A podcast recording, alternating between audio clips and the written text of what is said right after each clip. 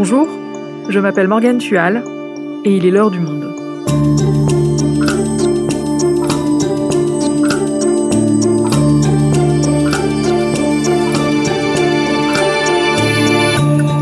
Aujourd'hui, direction l'Afrique centrale, où la mort du président tchadien Idriss Déby, en avril, a tenu la région en haleine. Cyril Ben Simon est journaliste au Monde Afrique, il couvre la région depuis près de 20 ans, il nous raconte ce séisme qui ne laisse pas la France indifférente. La France et le piège tchadien, un épisode produit par Adèle Ponticelli. Réalisation Amandine Robillard.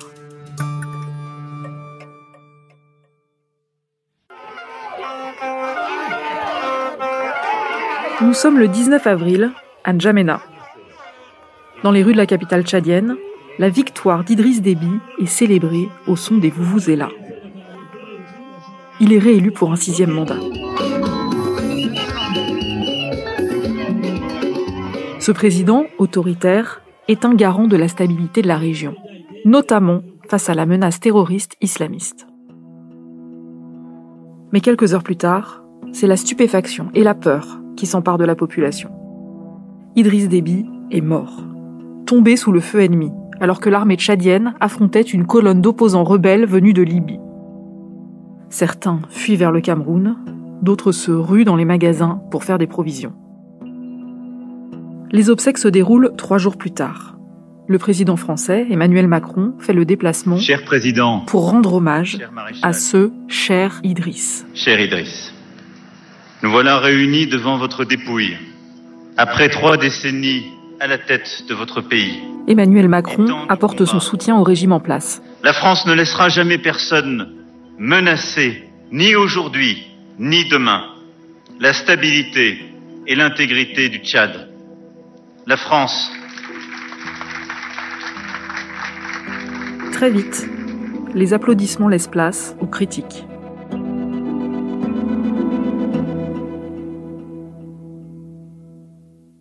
Cyril, tu reviens du Tchad, où tu t'es rendu après la mort d'Idriss Déby sur le champ de bataille. Est-ce que tu peux nous raconter ce qui s'est passé? Faisons peut-être un tout petit retour en arrière. Le 11 avril, jour d'élection au Tchad. Idriss Déby est un candidat dont la victoire paraît assurée. Il n'y a quasiment plus d'opposants face à lui. Euh, la plupart de l'opposition s'est retirée. Mais ce 11 avril, une colonne rebelle du FACT, le Front pour l'alternance et la concorde du Tchad, un mouvement rebelle qui était installé en Libye, franchit la frontière.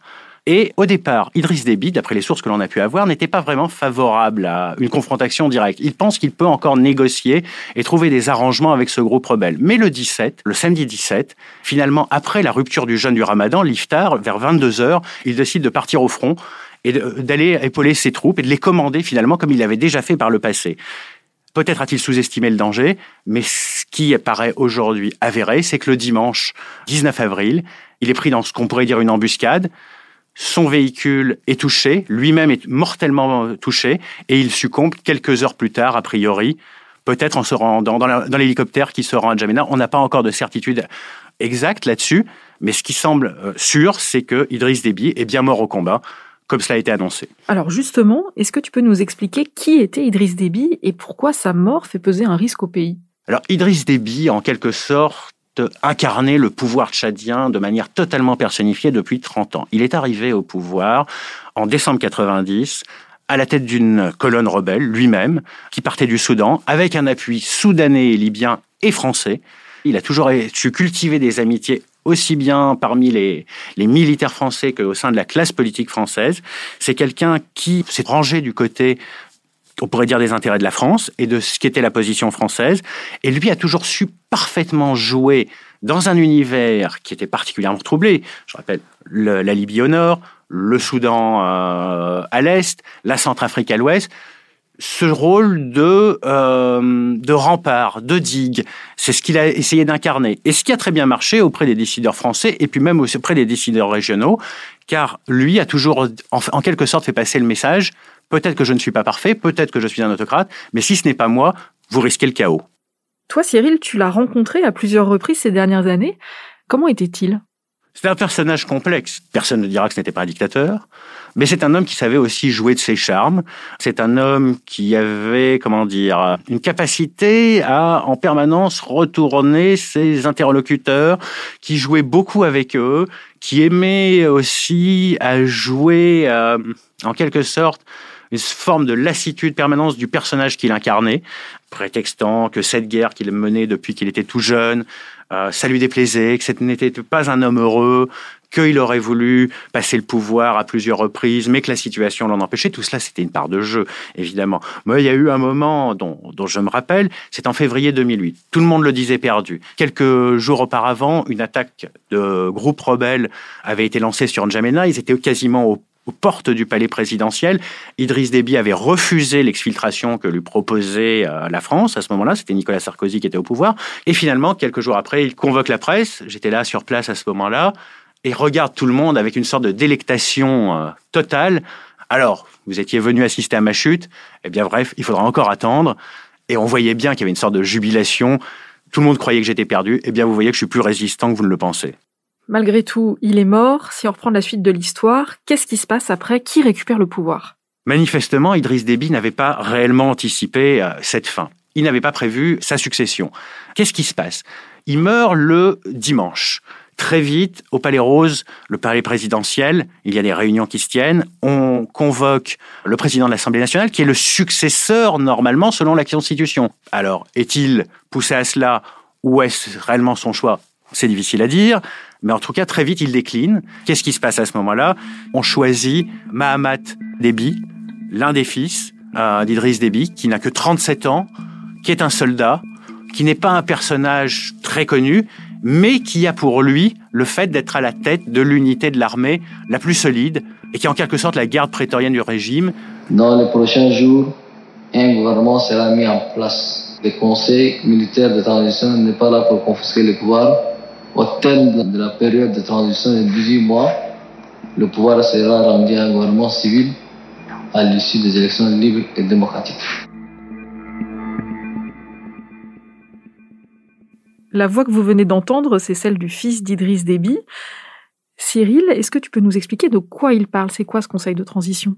Alors ce conseil militaire de transition a été formé dans l'urgence après la mort d'Idriss Déby. Il est composé de 15 généraux. À sa tête, c'est Mahamat Déby. Il a un pouvoir euh, immense, pouvoir de nomination, de révocation. On lui donne 18 mois renouvelables de transition au terme duquel devront être organisées des élections on a l'impression qu'un boulevard est offert aux militaires pour éventuellement conserver le pouvoir. Le feront-ils à la fin C'est encore évidemment trop tôt pour le dire. Donc pour l'instant, il y a beaucoup d'interrogations sur ce que va produire cette junte militaire, ce qu'il faut bien appeler comme ça, parce que c'est un coup d'État qui ne dit pas son nom. En fait, on a une solution qui est totalement en dehors de la légalité constitutionnelle. Tout cela s'installe avec beaucoup d'incertitudes, tant sur la personnalité euh, du jeune homme, comme on l'appelle Anjamena, que sur la solidité du pouvoir qui est en train de s'établir.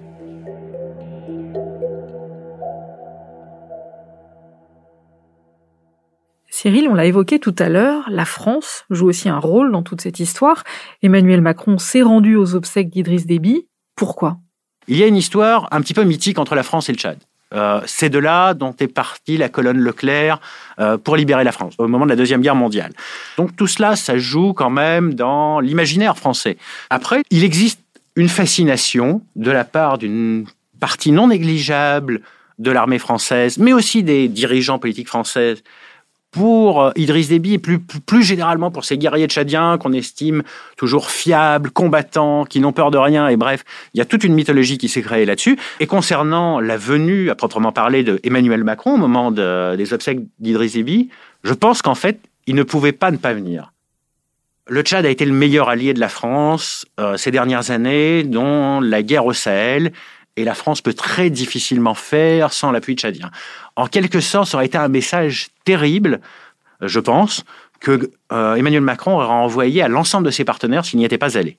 En quelque sorte, ça voulait dire, vous pouvez combattre pour nous, mais si vous mourrez, eh ben, on ne sera pas là.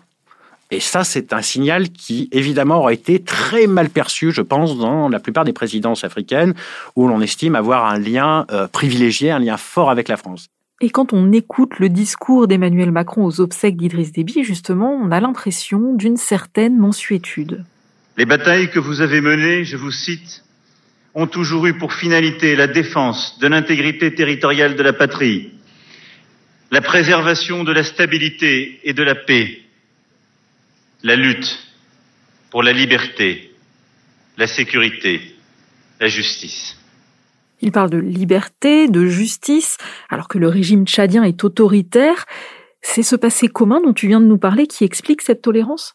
Je crois qu'on est plus que dans la tolérance quand on écoute Emmanuel Macron. On peut mesurer cette fascination et ce regard, euh, je dirais, euh, quelque part, euh, éberlué des Occidentaux face à un président qui part au front, qui part combattre. Combat-il pour la liberté Combat-il pour le pouvoir? Ça, c'est une autre affaire. Mais dans ce que trace Emmanuel Macron, ça ne trace pas vraiment les contours d'une transition qui amènera un régime démocratique, ouvert, fruit d'élections libres, transparentes, ce que le Tchad n'a finalement quasiment jamais connu. Ça, c'est donc Macron, mais quel rapport entretenaient les précédents présidents français avec Idriss Déby? Ce soutien a été par moments plus ou moins de bon ou de mauvais gré. Sous Jacques Chirac, Jacques Chirac ne cachait pas qu'il n'aimait pas spécialement Idriss Déby, mais avait en quelque sorte ce réflexe qui était, comme disent les Américains, mieux vaut le salaud qu'on connaît. Jacques Chirac a d'ailleurs, à un moment, fait, non pas tirer directement sur une colonne rebelle qui approchait de N'Djamena, mais tirer juste à côté, ce qui était euh, en quelque sorte un avertissement, si vous continuez à avancer, on vous tire dessus. Par la suite est arrivé Sarkozy. Sarkozy lui-même a essayé de prendre ses distances. D'ailleurs, quand en 2008, il y a une nouvelle attaque rebelle sur N'Djamena, là, à ce moment-là, la France n'intervient pas. Elle ne fait pas tirer sur les colonnes rebelles. Mais la France va apporter un soutien en tenant l'aéroport de N'Djamena et laissant passer les armes et les munitions que fait venir le, le régime tchadien de Libye. Avec François Hollande, ça a été encore un peu plus complexe. Quand il arrive, François Hollande, en tant que président socialiste, il a envie de tout remettre à plat. Le temps de ce qu'on appelait autrefois la France-Afrique est révolu. Il y a France, il y a l'Afrique, et il y a le partenariat entre la France et l'Afrique. Donc les relations sont très mauvaises avec Idriss Déby à ce moment-là. Et puis là, renversement total de situation avec l'opération Serval qui est déclenchée au Mali en janvier 2013. Idriss Déby tout de suite comprend qu'il a une carte à jouer.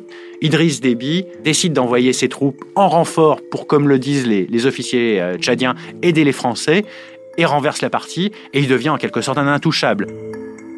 Jean-Yves Le Drian, d'abord aux armées, puis maintenant à la tête de la diplomatie française, a noué une relation personnelle avec lui. C'est l'un de ses plus fervents euh, défenseurs au sein de la classe politique française. Et donc, ce que l'on a vu se mettre en œuvre sous François Hollande est toujours d'actualité sous Emmanuel Macron même si celui-ci euh, promet en permanence une redéfinition et une euh, nouvelle donne française en Afrique, un nouveau type de relation.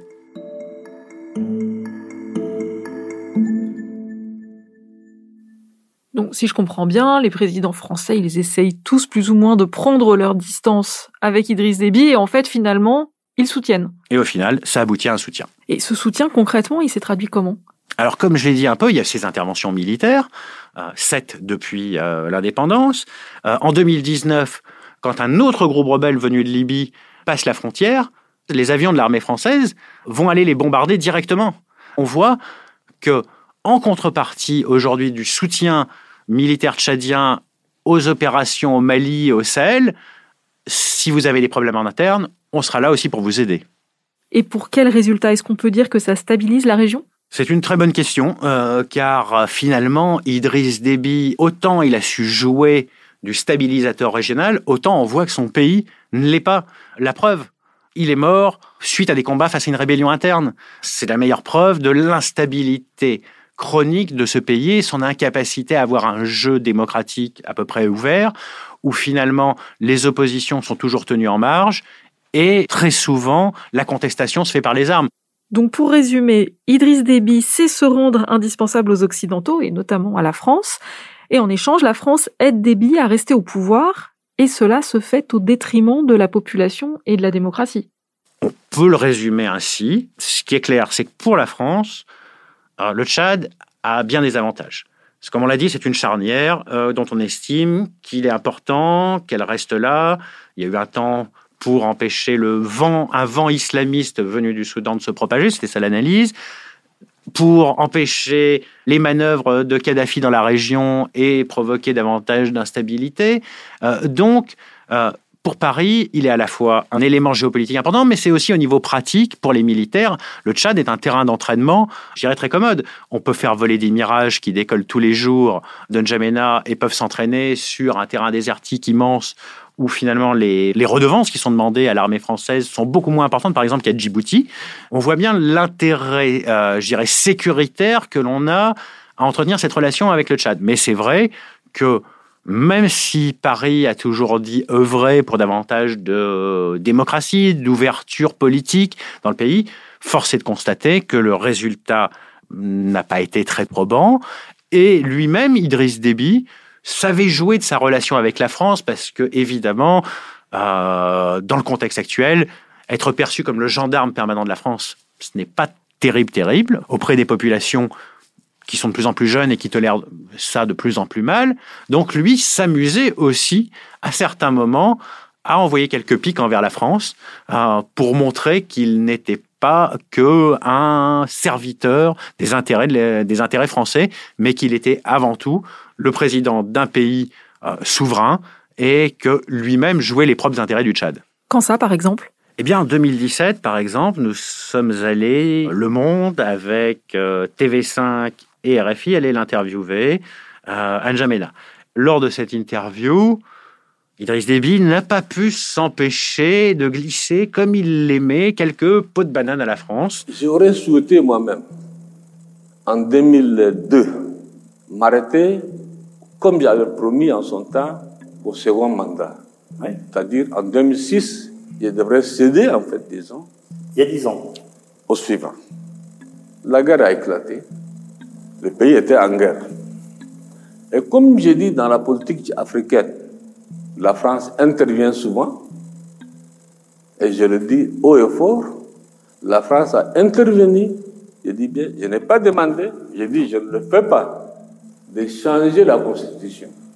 Qu'est-ce que vous voulez dire? C'est la France qui vous a poussé à continuer? C'est toujours la France qui fait, et c'est toujours la France qui critique, et c'est toujours la France qui est derrière. Mais en 2016, la France n'était pas derrière Écoutez-moi d'abord, s'il vous plaît. Ce que vous voulez dire, c'est que c'est Paris qui vous a poussé à continuer? Laissez-moi finir. Laissez-moi finir. Là, avec euh, cet extrait que vous venez d'entendre, on est en plein dans le Idriss Déby qui adore jouer de sa relation avec la France, la pointer du doigt, toujours dans cette idée de attention, moi ou le chaos, et si vous ne me soutenez pas, euh, euh, je risque de faire un malheur. Évidemment, tout cela est en partie faux. Euh, ce qui est clair, en revanche, c'est que quand lui-même a fait modifier cette constitution, Paris a envoyé, à l'époque, si j'ai bonne mémoire, Xavier Darcos, qui était ministre du gouvernement Chirac, pour aller valider ce changement de constitution qui lui permettait de se maintenir au pouvoir au-delà des deux mandats constitutionnels. Donc Idriss Déby savait parfaitement à ces moments-là jouer euh, avec la France, mais jouer aussi avec les, euh, les opinions africaines. Cet extrait-là, depuis des années, il circule sur Facebook pour montrer comment la France je mets ça avec des guillemets, maintient des potentats au pouvoir en jouant euh, sur les constitutions et autres. Peu importe la vérité, ce qui est important, c'est le message qui passe et qui s'imprime dans les têtes. Et là, Idriss Déby savait parfaitement jouer de cela pour montrer qu'il n'était pas l'obligé de Paris comme on essayait de le présenter.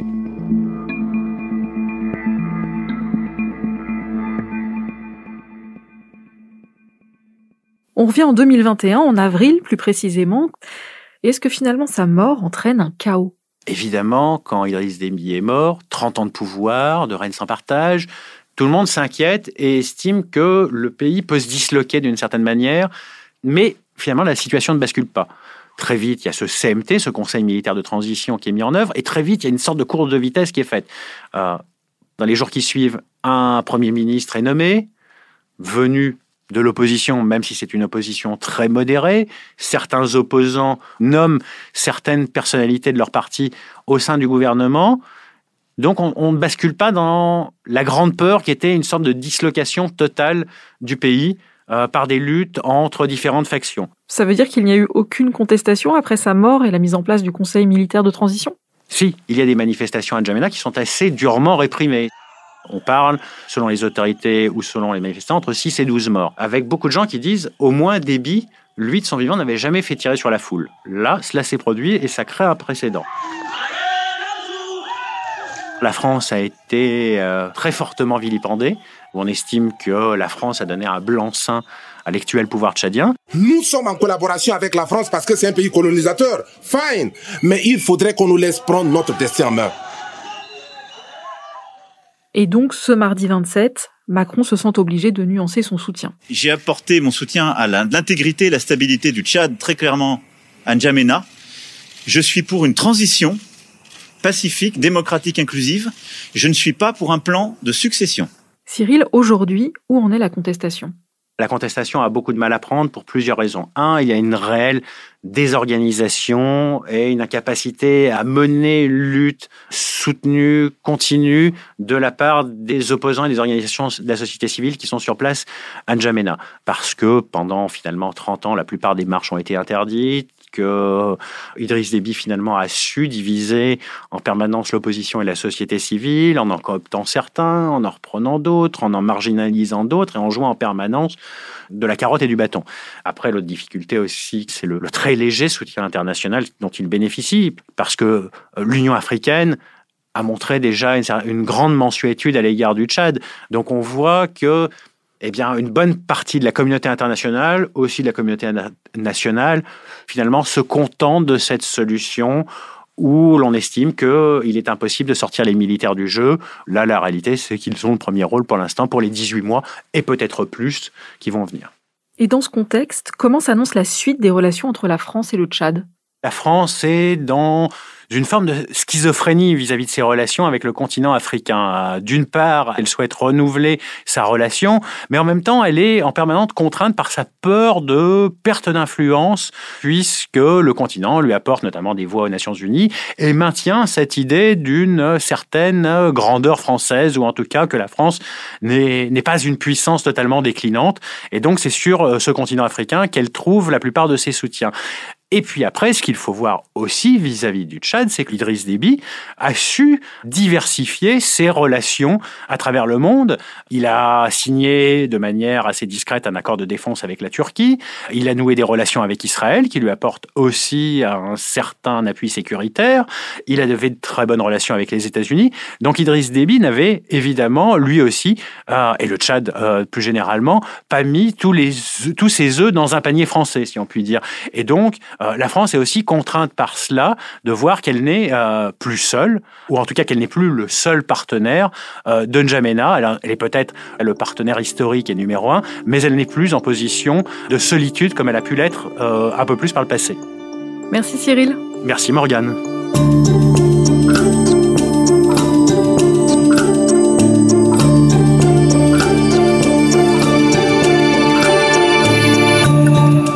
Si vous souhaitez en savoir plus sur le sujet, vous pouvez aller consulter tous les articles de Cyril Ben Simon dans la rubrique Tchad et Le Monde Afrique sur notre site. C'est la fin de l'heure du monde, le podcast quotidien d'actualité proposé par le journal Le Monde et Spotify. Pour ne rater aucun épisode, vous pouvez vous abonner gratuitement au podcast sur Spotify ou nous retrouver chaque jour sur le site et l'application lemonde.fr. Si vous avez des remarques, suggestions, critiques, n'hésitez pas, envoyez-nous un email l'heure du monde.